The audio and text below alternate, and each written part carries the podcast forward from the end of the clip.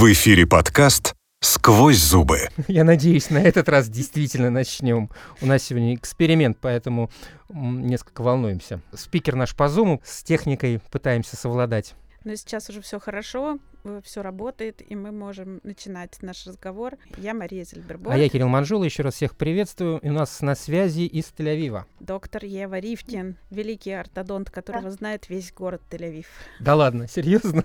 Правда. Или ты преувеличиваешь самую малость? Ева, привет. Привет. Я бы могла скромно промолчать, но нет, на самом деле Ева Ривкин это уже бренд. Ага. Да. да, широко известно в узких кругах. Точно. Если ко мне приходит пациент и говорит, что он собирается к ортодонту, я всегда говорю, к Еве Ривкин, и он говорит «да». А, а можно нескромный вопрос? А много вообще ортодонтов в Тель-Авиве? Кстати, хороший вопрос, я не знаю. Я точно знаю, что в Израиле есть как минимум 180 ортодонтов, которые закончили Итмахут, это называется специализация в mm-hmm. самом Израиле. И я думаю, еще около 200 человек, которые приехали из разных стран с такой специализацией. Каким образом ортодонт становится так известен? Почему вас знают все? Так, мы как-то начали. Мне действительно потом будет как-то неудобно. Ничего, ничего, ничего. Не хочу обижать коллег. Мне кажется, что они тоже достаточно известны. Просто, мне кажется, важен подход. Я когда начинала всю вот эту деятельность ортодонтическую, во-первых, это была моя большая мечта, и это всегда, мне кажется, ведет меня этой путеводной звездой. Во-вторых, я точно понимала, с кем я хочу работать, и, соответственно, моя вот эта целевая аудитория, они очень похожи на меня, они молодые, общительные, они друг другу постоянно рассказывают о том, что они делают, они даже в этих невидимых лайнерах всегда говорят, посмотрите, посмотрите, я в лайнерах, неужели вы не видите? И на самом деле это не зависит от возраста. То есть молодые, мой самый старший, ему 69, но при этом они вот все так друг с другом общаются, поэтому да, в нашей тель деревеньке так точно, мне кажется, каждый, кто задумывается об исправлении зубов, он э, хотя бы на консультацию у меня так точно был. А зачем люди стремятся исправить зубы? То есть основная мотивация какова? Это просто должно быть красиво? Ну, мне не нравится, как они выглядят. Это некая косметика. Мне не нравится мой нос, мне не нравятся мои зубы. Нет, это скорее про здоровье, но не только про красоту. Улыбка — это первое, что мы замечаем. То есть у нас есть вот этот треугольник, сначала мы смотрим человеку в глаза, и потом сразу смотрим на улыбку. И сейчас из-за того, что у нас такая дигитальная эра, и мы постоянно, не знаю, э, делаем селфи, общаемся во всех зумах, в видео, мы начинаем чаще обращать внимание на то, как мы выглядим. То, то есть это чистая психология. Там... Все равно получается Конечно. чистая психология. А на здоровье это как-то влияет? На физическое? Абсолютно, да. Физическое здоровье с неправильным прикусом, оно всегда может привести к головным болям, болям в суставе, в мышцах, в шее, ко вся постура, да, то есть то, как мы стоим, то, как мы находимся в пространстве, наша нижняя челюсть и ее положение, оно, конечно же, влияет. Но я думаю, что так глубоко немногие пациенты задумываются. Большинство из них приходят изначально на консультацию, потому что им действительно эстетически что-то не устраивает. Там зуб находят на зуб, или они обращают внимание, что они там выпирают, или есть расстояние, а потом уже в процессе диагностики консультации они узнают много нового, как я всегда говорю, я сейчас кое-что вам покажу, и вы не сможете больше этого развидеть. И так действительно происходит. Там, не знаю, центральная линия не на месте, о боже мой, я теперь не могу на себя смотреть э, после того, как ты мне это сказал. Вот какая-то такая. То есть люди не приходят с тем, что вот у меня болит здесь, значит, мне нужно исправить э, прикус. Приходят. Приходят? приходят, конечно, приходят. Но это разные типы пациентов, мне кажется. И если человек уже дошел до того, что ему нужен ортодонт, потому что у него болит сустав, это, скорее всего, уже будет, знаете, повторное лечение, может быть. Как-то, ну, в общем, они, они другие. Uh-huh. Вот. Большинство, наверное, моих пациентов, э, я думаю, что это связано, опять же, с тем, что они видят меня в Инстаграме или в каких-то других соцсетях, и, опять же, тот, та целевая аудитория, которая приходит, они приходят за эстетикой но они получают всегда и функцию, и эстетику, потому что одно без другого не существует и не может быть. Ну, то есть э, просто сделать красиво, там, э, налепить э, виниры в виде орбита на зубы, это не наш подход. В виде чего? А, это... Жвачка, знаешь, такая подушечка. Не, знаю, это имеется в виду такая форма. Да-да-да, орбиты — это просто абсолютно беленькие подушечки, поэтому... Ровненькие. Слушай, ну я хочу сказать, что приходят не только с болью, наверное, в суставе, но приходят с жалобами одностираемость зубов. Э, об ортодонтии тоже задумываются. Ну вот когда есть какое-то неправильное соотношение зубов, например, большие промежутки между зубами или наоборот нехватка места, или по направлению другого врача. Еще такое бывает э, довольно часто. Я лично, если вижу, что у человека есть какая-то ортодонтическая патология, я тут, ему обязательно об этом скажу. Тут тогда нужно перечислить основные ну, показания к ортодонту, если говорим о каких-то физических ну, проблемах? самые простые — это неправильное положение зубов на челюстях, их неправильное соотношение. Вот, наверное, эти два параметра — это будет основное. Хотя бывают, конечно, какие-то совсем суперсложные случаи. Вот я его не даст соврать, когда человек не может открыть или закрыть рот, или когда каждое жевательное движение да, приносит ему То дискомфорт. Он, он прожил лет 30 и не мог э, все это время закрыть рот? Ну, мы же привыкаем ко всему. Были у тебя такие пациенты? Есть такая категория пациентов. Здесь, кстати, в Израиле достаточно распространенная патология. Дети, которых поздно отучили от э, соски, mm-hmm. или они для успокоения перед сном или во сне сосали палец, у них осталось расстояние между верхней и нижней челюстью, и им приходится постоянно для того, чтобы создать вакуум при глотании, закрывать это расстояние языком, и они тем самым еще больше выталкивают зубы, и, соответственно, да, бывает так, что человек заходит, и у него смыкаются только два задних зуба, а все остальное в воздухе. И вот так он прожил там до 30 лет. Потому что тоже много, ну, как бы, есть страх перед стоматологами, есть э, люди, которые, например, до появления лайнеров вообще не задумывались про ортодонтию, потому что не были морально готовы носить, например, брекеты. И они не обращались до определенного момента, пока не узнали, что есть другая система. Есть люди, которые с той же стираемостью, да, не думали, что это может быть связано с неправильным прикусом. Считали, что это у всех так. Вот, не знаю, у нас появляются морщины на лице, и зубы стираются. Ну, вот так мы стареем и прочее. На самом деле это не так. То есть вы хотите деле... сказать, что зубы не стираются с возрастом совсем? Они стираются с возрастом, но они должны стираться с определенной скоростью, так скажем. Если они это делают быстрее, и там, не знаю, в 30-40 лет у нас уже сильная стираемость, скажем, на треть, то нужно обратить на это внимание, конечно, и проконсультироваться с врачом, потому что это неправильно. В эфире подкаст «Сквозь зубы». Расскажи вообще, как ты стала ортодонтом. Ортодонтом я стала по любви, стоматологом я стала, потому что мне мама наказала. Мы тогда жили в Казахстане. Я очень хотела переехать в Петербург, э, потому что там были все корни, и дедушку до блокады, ну, то есть они там жили, мне очень хотелось вернуться. И мне сказали, здорово, хорошо, если ты хочешь в Петербург, ты пойдешь учиться на стоматолога. Интересный э, выбор. Первые два года. Без, вариант, без вариантов. В тот момент работала в а. стоматологии. Ей казалось, что это отличная специальность. На самом деле так и есть. Я ей до сих пор благодарна. И правда, отличная она выбрала мне. Потому что я хотела быть актрисой или журналистом. Ну, что ты, в общем, есть и актриса, и журналист в своем инстаграме.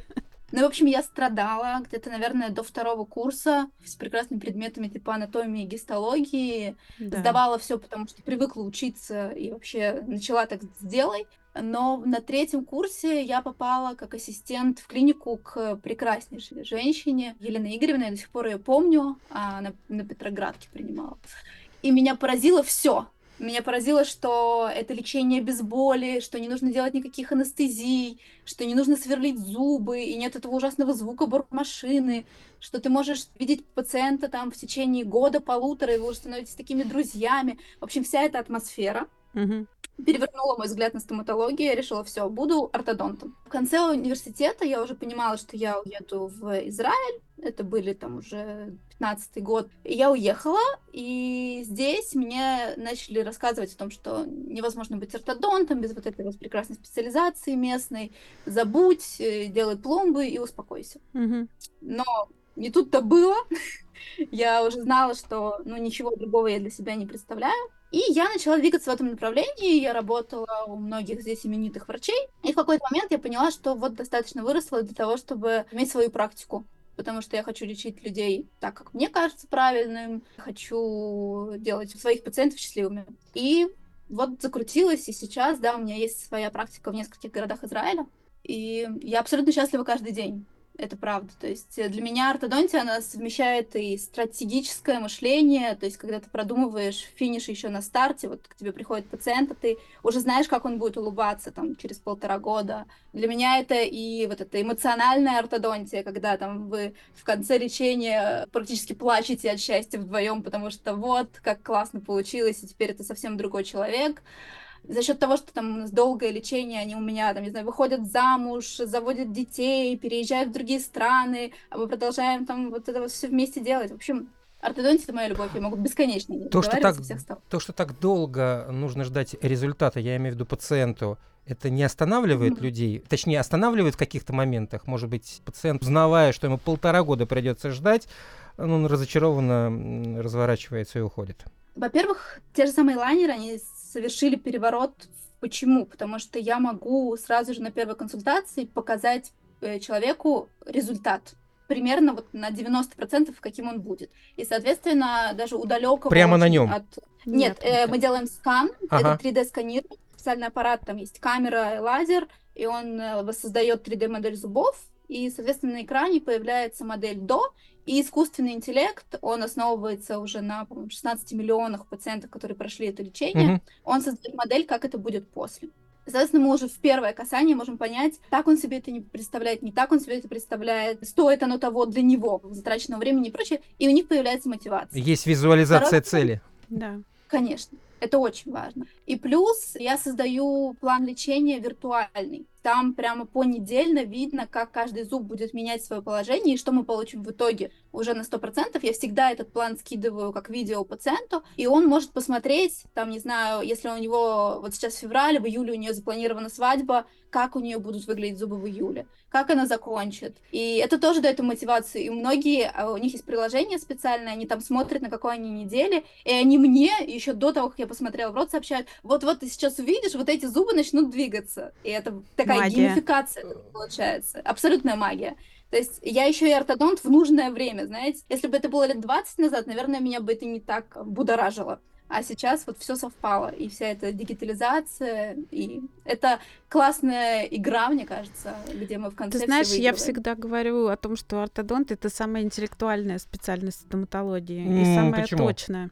Потому, Потому как что ты связан них, с компьютерами? Э, ну не совсем. Там все построено на самом деле на расчетах, на том, что они могут э, взять линейку, померить и точно сказать и предсказать результат. И там почти нет ничего гипотетического, особенно сейчас вот с развитием технологий.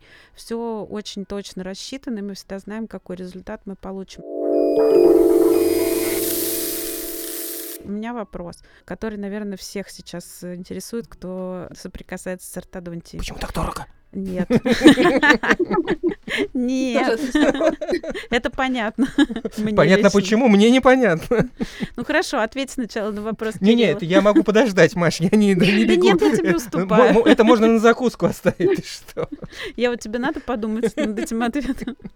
Тогда я почему задам так свой. дорого? Да, почему ортодонтия так дорого? Ну, во-первых, потому что это большой проект. Это не какая-то сиюминутная помощь, там, не знаю, заболел зуб, его удалили сейчас, и все. Угу. Это работа со всей системой. Не только с зубами, но, как мы и сказали уже, с мышцами, с суставом. Как я всегда говорю пациентам, перелечиваться всегда дороже потому что лучше один раз сделать хорошо. Если мы говорим, ну, еще про техническую часть, потому что в любом случае есть оплата лаборатории, и вся эта вот дигитальная история с тем, что ну, есть сканер, он достаточно дорогостоящий, само изготовление, заводская часть, ну и все, что вложено в образование. Это, мне кажется, самая большая часть, потому что для того, чтобы начать быть ортодонтом, хорошим, не просто выпустившись э, только что из ординатуры, тебе нужно вложить, ну, несколько миллионов точно в обучение, для того, чтобы хотя бы начать понимать, как это работает. Поэтому, мне кажется, обоснована цена абсолютно. А это, я, я, можно перебью? Это вложение вот этих самых денег, о которых сейчас пошла речь, это вложение в часы работы или же в получение каких-то дополнительных знаний? Во что эти деньги вкладываются? Да, конечно, в вложение дополнительных знаний.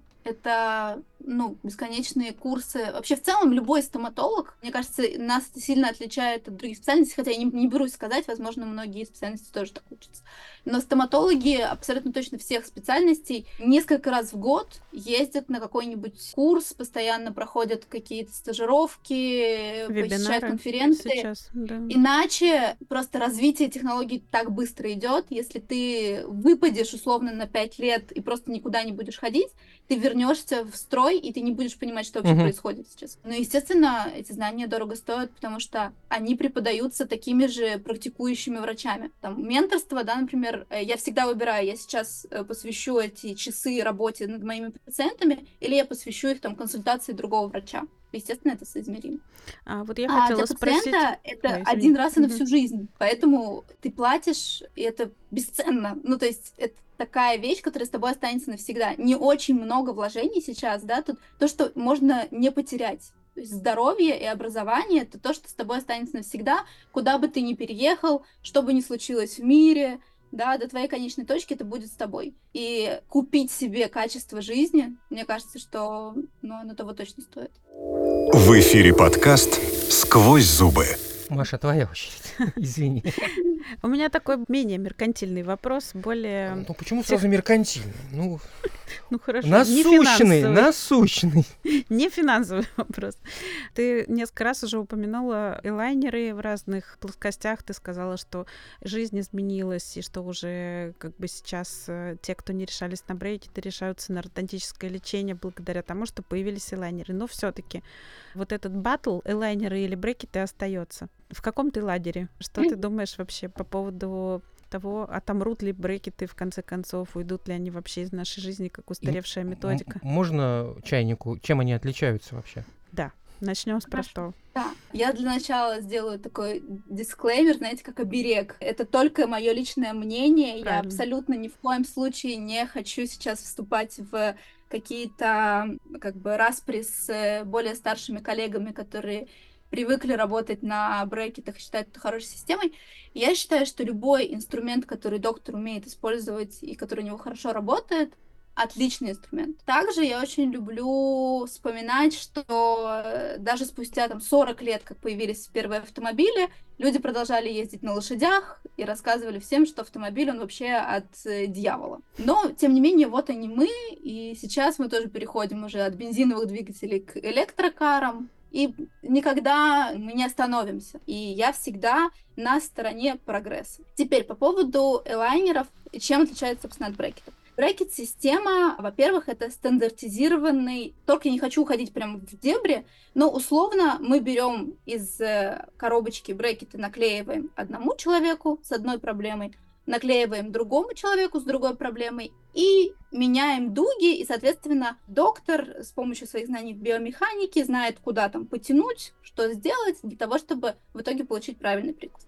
Элайнеры работают совершенно не так. Мы изначально, вот этот вот план лечения, который мы делаем, он исходит из другой немного биомеханики. Элайнер толкает зуб, брекет тянет зуб, и плюс мы можем давать опору, так как мы не можем давать на брекетах. Так, это теперь сейчас было очень научно и непонятно. Если просто для пациента у тебя есть либо железные квадратики на зубах, на них дуги и, возможно, еще какие-то резиночки, которые тебе нужно будет носить, либо у тебя есть прозрачная капа, которую не видно на зубах, ты ее можешь снять э, на время еды, спокойно поесть, э, не используя никаких дополнительных приспособлений, да, которые очищают брекет, почистить зубы, надеть эту капу обратно и жить свою прекрасную жизнь, не заморачиваясь. И каждую неделю менять эту капу, соответственно, элайнеры дали людям больше свободы. Потому что даже вот на примере сейчас людей, которые уезжали сюда, и я их принимала на долечивание, хотя так не делают, но выбора не было. На брекетах очень сложно долечить пациента, потому что ты думаешь, что хотел сказать автор. Когда ты видишь элайнеры, видишь план лечения, который у тебя есть в программе, ты понимаешь, куда шло, и ты можешь прямо вот здесь взять и его поменять. То есть это более унифицировано. Э, даже не то, что унифицировано, более, ну, как бы, легко встраивать другого Мгм. человека в него. Плюс люди, которые ехали на, с лайнерами, да, у них было какое-то количество с собой этих кап, и они их меняли и продолжали лечение. Люди, которые были с брекетами, они остановились на том этапе, на котором остановились, потому что без э, участия врача, то есть активации, лечение не продолжается. Даже вот в этот момент, наверное, я много для себя поняла и поняла, какую сторону я выберу. При том, что я начинала, естественно, работать на брекетах, я даже работала какое-то время на лингвальных брекетах, но Это которые я внутри, поняла, со да, стороны языка. из- из- Такая, кстати, вот скажи, тупиковая ветвь развития ортодонтии. Сейчас уже почти никто про них не вспоминает, что они вообще существуют. А когда-то... это очень сложно просто. Да, когда я И начинала работать, э, это был такой, наоборот, признак прогресса. Считалось, что туда будет развиваться. Потому что люди искали эстетику. Мы можем сколько угодно. Мне очень нравится, как выглядят брекеты. Есть сейчас возможность ну, э, клеить их выше, чтобы на, на зубах? закрывало. У людей Да. на зубах, как они Ну, выглядят? мне, ну, это моя Это особенность. окей. Мне, мне они лично просто нравятся, но я там перешла на элайнер из брекетов не из-за эстетики абсолютно. Я А перешла любви, из-за вот этих все вот делаешь? тонкостей. А Да. по, а по времени ношения э, того и другого, что... А время ношения и результат.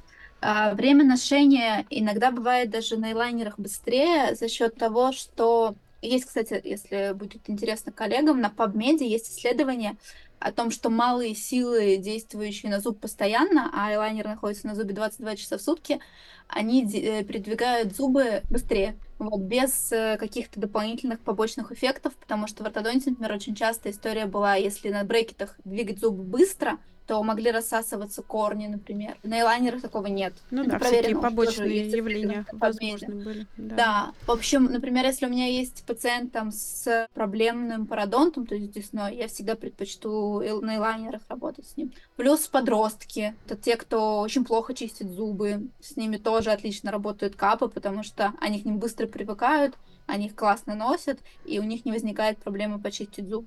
Если подытожить, в какой-то момент для себя я поняла, я просто видела, знаете, потоки вот этих пациентов в брекетах, которые постоянно еще приходят на первую помощь, у них там брекет отклеился, дуга им э, режет щеку, еще что-то там произошло. И вот они ходят, и приходят люди, которые у меня с элайнерами просто там раз, не знаю, в 8-10 недель ко мне заглядывают, чтобы мы посмотрели, что точно все в порядке.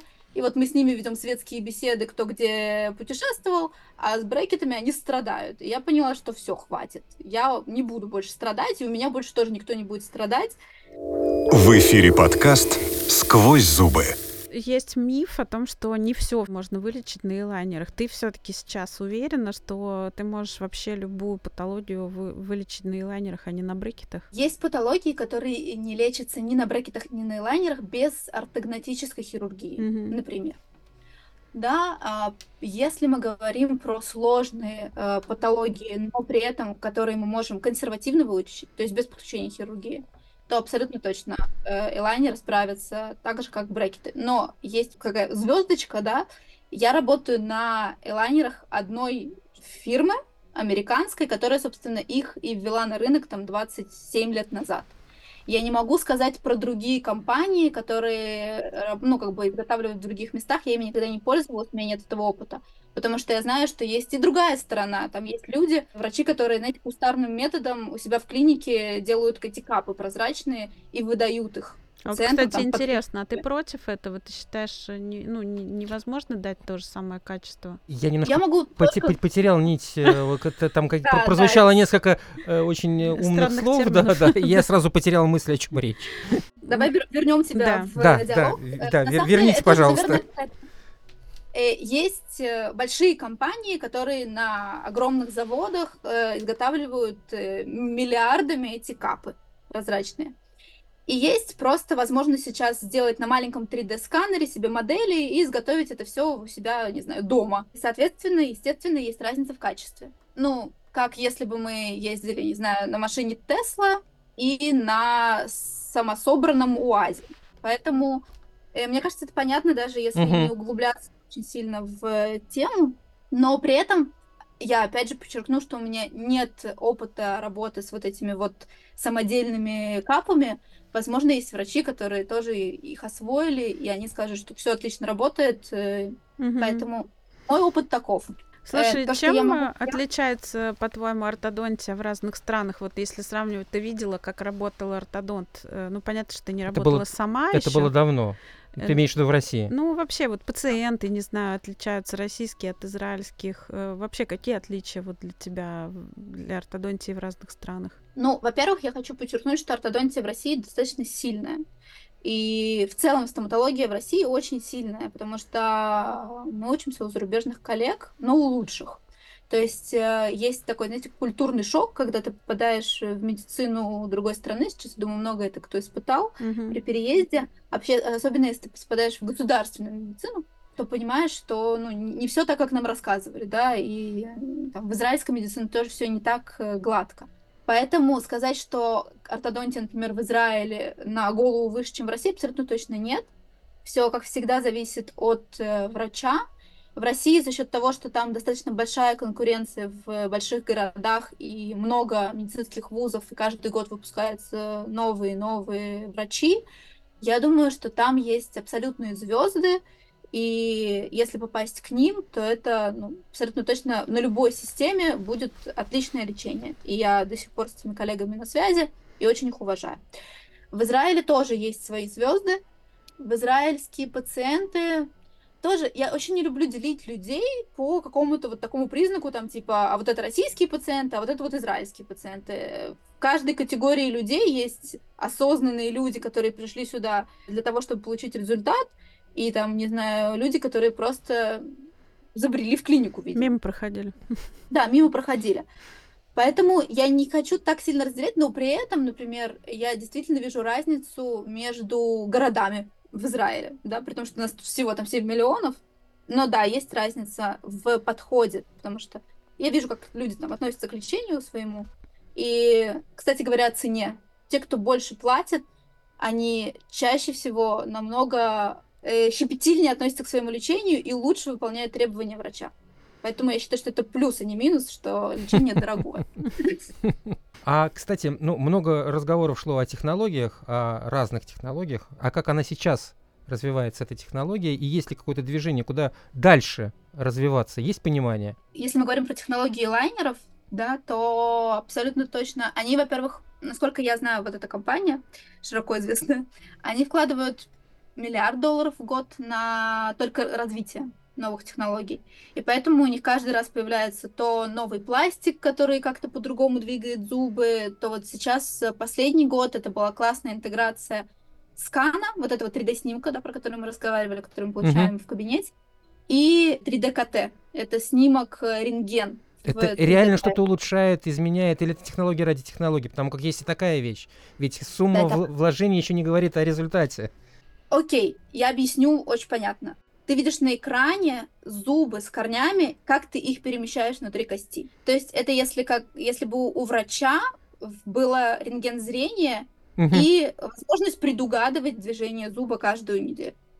И, естественно, эта технология меняет все, потому что даже если ты безумно талантливый, опытный врач, ты все равно не можешь с такой точностью предсказать это, как ну, как бы технология, которая тебе это просто То показывает. есть э, видишь меньше это. ошибок, правильно, из-за этого в лечении, э, в Для диагностике? тех, кто понимает, да. Да. То есть это то, что Опять же, помогает только врачу. начало. Мгм. Есть мнение о том, что там, не знаю, э, искусственный интеллект не может определить, как кость будет себя вести, потому что это биологический процесс. Я тоже склоняюсь к этому, но я думаю, что это все равно отличный инструмент, и он в умелых руках здорово работает. И когда у нас появится больше даты, да, ну то есть людей, которые закончили уже лечение после такого лечения, и мы увидим их снимки до и после, тогда мы сможем, ну, наверняка это говорить. Всегда, когда мы в момент, да, прогресса находимся, те, ну, как бы ретрограды, которые могут основываться на исследованиях там 40 лет назад, они могут сказать, это все не подтверждено, давайте посмотрим, что будет с этими зубами через 20. Но при этом мы уже здесь и сейчас, например, видим, что планы лечения, которые раньше работали, не работают. М. Да, с, с удалением премоляров, например. Ну, много чего, что мы уже знаем и можем применять, и это классно работает сейчас с новыми инструментами. В эфире подкаст «Сквозь зубы». Искусственный интеллект сможет когда-нибудь заменить врача? В вашей Врача специальности? нет, но он может помочь в ближайшие года нет, потому что, во-первых, нужна мелкая моторика, у роботов с этим есть проблемы. Я, я изучала этот вопрос, меня тоже очень волновал. Э, Не менять ли профессию там с стоматолога там, на оператора робототехники. Но нет, если, опять же, да, склоня... э, учитывать мнение футуристов, то мелкая моторика будет не скоро заменена, и стратегическое мышление. То есть, например, я скорее предполагаю, что скоро появится робот-терапевт, просто речь терапевт, который может... Маша? Я против. Нет, нет, нет. Не стоматолог. А, а который, который просто диагностирует и направляет э, по специальностям. Который справки выписывает больничные. Штампы ставить. Для этого мелкая моторика не нужна. Ну, в любом... Для того, чтобы оценить весь э, как бы анамнез пациента и выбрать то лекарство, которое им лучше подойдет, абсолютно точно искусственный интеллект справится лучше, чем врач, потому что да. в нем больше да. Но человеческое отношение никто еще не сможет заменить. Человеческое отношение, да. Просто, просто ты очень много говорил о том, что да, мы собираем много-много информации, вся эта информация, она вкладывается, образно говоря, в компьютер. В какой-то момент ее будет столько много, и компьютер может решать все самые ну, невероятные задачи. Слушай, ну мы уже живем в эпоху э, ну, тем не менее. победившего искусственного интеллекта. Э, я, честно говоря... Он еще не победил, все-таки, извини. Ты знаешь, в стоматологии уже очень много изобретено того, что нам казалось футуристическим совершенно. Ну, это все-таки... Мы, мы пока говорим с живыми людьми. Вот мы здесь втроем сидим. Приятно, да. Но тоже благодаря технологиям имеем возможность а, сегодня кстати, пообщаться. Да. Их путь не Я слышала прекрасно, да, извини, пожалуйста. Я слышала прекрасную фразу про то, что искусственный интеллект не заменит профессии в ближайшем будущем, но люди, которые умеют управлять искусственным интеллектом, точно заменят людей, которые не умеют им управлять. Поэтому абсолютно точно э, тот, кто умеет с ним работать, есть сейчас... Внутри тоже... своей профессии. Да, да. Внутри своей mm-hmm. профессии, конечно. Ну, на самом деле, задавать правильные вопросы чату GPT — это тоже отличный навык. Если бы можно было раньше так писать там курсовые, например, да, или Всем отчеты. Было легче жить. Mm-hmm, да. Да. Слушай, ну здорово, мы с тобой вообще как бы живем в эпоху изменений, не только исторических, но и в нашей профессии. Чуть ты меня подвинула, я тоже живу в эту эпоху. Мы все живем. Но я имею в виду стоматологов, которые сейчас имеют возможность действительно делать людей счастливыми, а не несчастными в основном. Мне очень нравится это на самом деле мысль, потому что когда я начинала учиться, понятно, что это было гораздо больше времени назад, чем ты, еще это было не так однозначно. Многое в стоматологии делалось через боль и врача, и пациента. Ну, здорово, что это все так быстро меняется, то есть на жизни одного врача, фактически на моей, да, Слушай, еще а... это мож- могло измениться так а кардинально. А когда вообще эстетическая стоматология, ортодонтия появилась в России? Ты когда начинала учиться, она уже была? Да, конечно, брекет-системы были. Я думаю, что с середины 20 века они получили такое большое развитие. И, честно говоря, когда я училась, было ощущение, что все изобретено уже в этой области. И ничего никогда Нет, не Нет, то, что это было изобретено, да, но вот... Нет, я к тому, что когда появились лайнеры и перевернули как бы все просто на 180 градусов, э, я была очень удивлена. Это одно из потрясающих э, явлений прогресса, которое вот на моей профессиональной деятельности произошло произошло, когда реально появилась настолько новая технология, которая просто не основывается, не, ну, она основывается на биомеханике, как мы уже говорили, но это абсолютно другая система координат, в которой существуют врачи-ортодонты.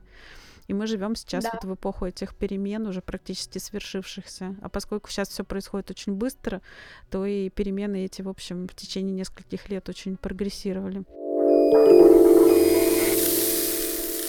Если тебя бы спросил сейчас кто-то, становится ли ему ортодонтом, вот какой-нибудь там, не знаю, студент третьего курса, я считаю, что нужно идти за тем, что ты любишь. Как я всегда говорю предпринимателям молодым, если вы собираетесь идти в бизнес ради денег, не ходите. Uh-huh. Ну, то есть, вот, например, ортодонтия — это не про то, что ты станешь сказочно богатым в ближайший год, но если тебе нравится, как э, это все работает, то, конечно, абсолютно да. Я считаю, что в любой специальности, если ты наслаждаешься своим рабочим днем, ты на своем месте.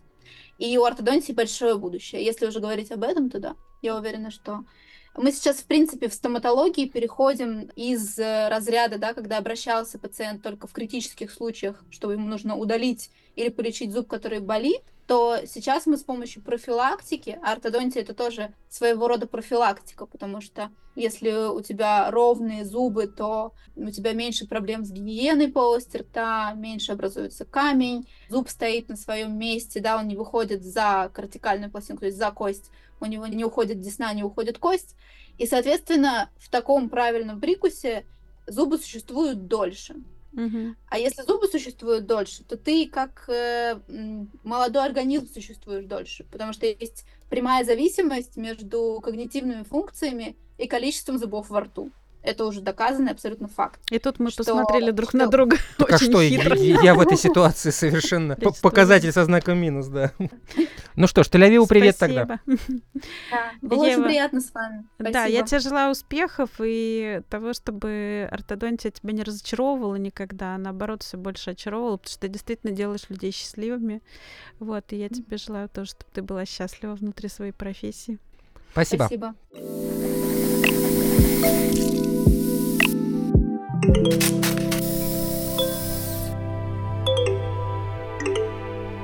Вы слушали подкаст «Сквозь зубы». Слушайте нас на всех основных площадках для подкастов. Подписывайтесь на наши соцсети и телеграм-канал. Вся информация в описании подкаста.